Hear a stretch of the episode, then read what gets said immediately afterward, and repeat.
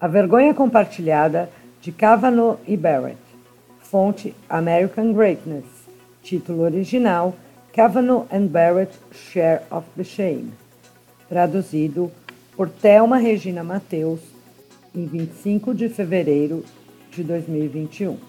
Assim como cá, lá também. A Suprema Corte Americana, talvez uma das mais respeitadas do mundo, simplesmente se recusou a avaliar o mérito das ações judiciais que contestaram a lisura das últimas eleições americanas.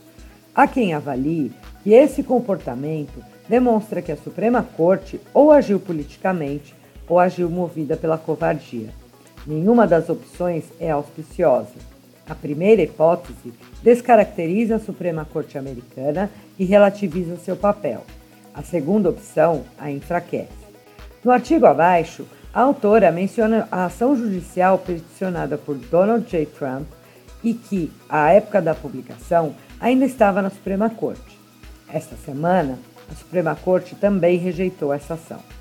O artigo de Julie Kelly, que traduzimos para os leitores do Vida Destra, conta um pouco desse momento preocupante em que até mesmo as Supremas Cortes parecem abandonar o cidadão comum.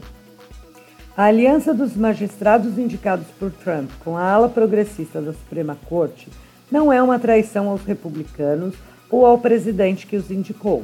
É traição à Constituição.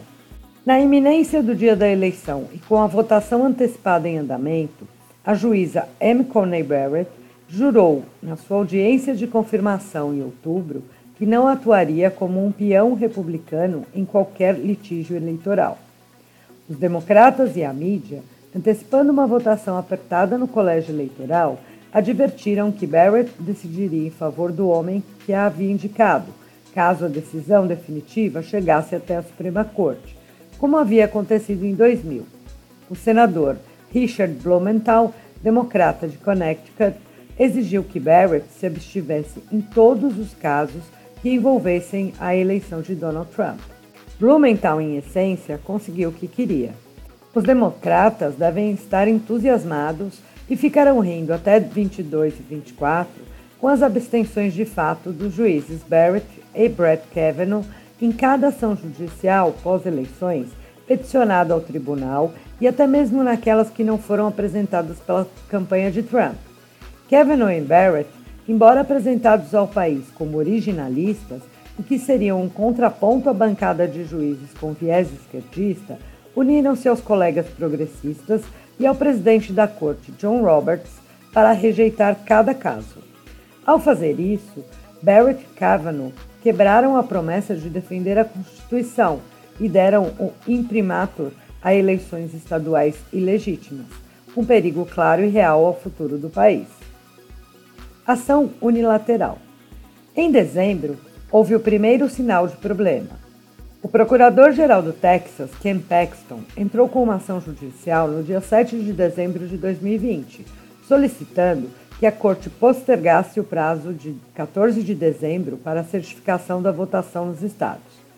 Ainda que uma possibilidade remota, foi um esforço derradeiro para fazer o trabalho que o Departamento de Justiça americano, os procuradores gerais dos estados democratas e as cortes de instâncias inferiores se recusavam a fazer: adjudicar a provável fraude eleitoral antes que fosse tarde demais. A ação de Paxton, a qual se uniram vários procuradores gerais republicanos e mais de 100 deputados republicanos, detalhava ilegalidade em quatro estados: Michigan, Pensilvânia, Wisconsin e Georgia, e argumentava que esses estados tinham violado a Constituição ao desprezar leis eleitorais aprovadas por suas respectivas assembleias legislativas. Usando a Covid-19 como desculpa, funcionários públicos não autorizados criaram suas próprias regras de votação para expandir consideravelmente o voto pelo correio, um presente enorme e decisivo para Joe Biden. Entre outras políticas decretadas unilateralmente, havia prazos finais estendidos, permissão para corrigir e coletar votos, solicitação prévia de votos, começando antes das datas legais de início, e dispensa de verificação de assinaturas, tudo em direta contravenção à legislação eleitoral desses swing states, estados cuja votação é imprevisível. O volume de votos por correio sem justificativa e confinados indefinidamente explodiu. Observadores republicanos foram impedidos de acompanhar os procedimentos de contagem de votos a pretexto do dogma de distanciamento social. A porcentagem de rejeição de votos pelo correio foi de praticamente zero, contrariando as taxas de rejeição normais. A taxa de rejeição de votos por correio na Geórgia em 2016 foi de 6,4%. Em 2020, caiu para 0,35%. Mas, a despeito da flagrante ilegalidade documentada pelo Texas e em outros casos, a Suprema Corte concluiu que o Estado da Estrela Solitária não demonstrou nenhuma jurisdição legalmente aceitável sobre a maneira como outro Estado conduz suas eleições. Os juízes Samuel Alito e Clarence Thomas discordaram. No meu ponto de vista, não temos o poder discricionário de recusar o ajuizamento de uma petição de contestação em um caso que está dentro de nossa jurisdição original, escreveu Alito no dia 11 de dezembro. O que exatamente estavam pensando Kavanaugh e Barrett? Como questionei depois que a corte negou a legitimidade do Texas e se a Pensilvânia permitir no futuro que pessoas sem a cidadania americana votem legalmente nas eleições presidenciais, e se o Michigan decidir que os negros equivalem a dois votos para compensá-los por não terem podido votar em eleições passadas? Kevin e Barrett, os supostos originalistas, também fingirão cegueira? Infelizmente, é preciso admitir que sim. Originalista só nas horas boas.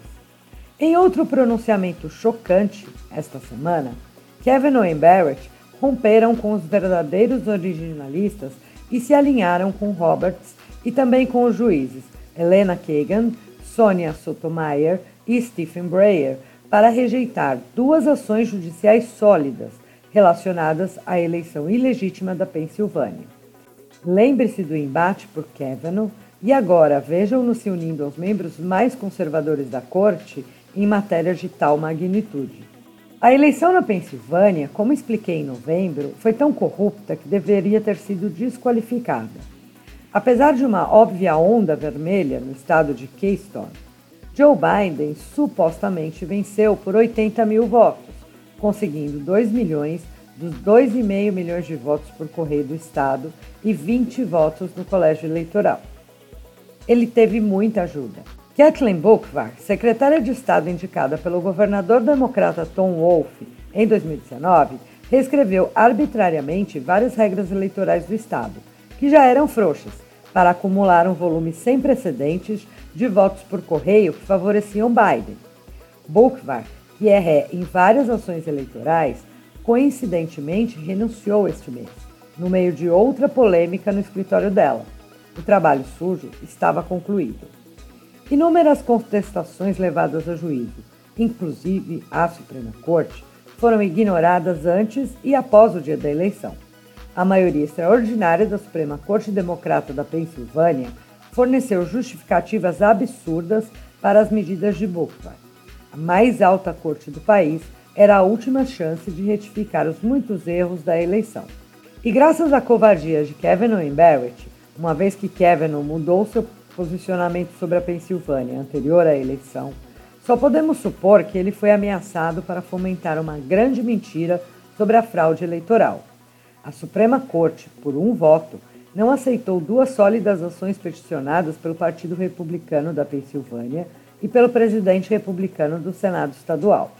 Em 22 de fevereiro, ao divergirem, Thomas Alito e Neil Gorsuch argumentaram que as ações judiciais incorriam no escopo da Corte. A Constituição Federal e não as constituições estaduais conferem aos legislativos estaduais a autoridade para regulamentar eleições federais, escreveu Thomas.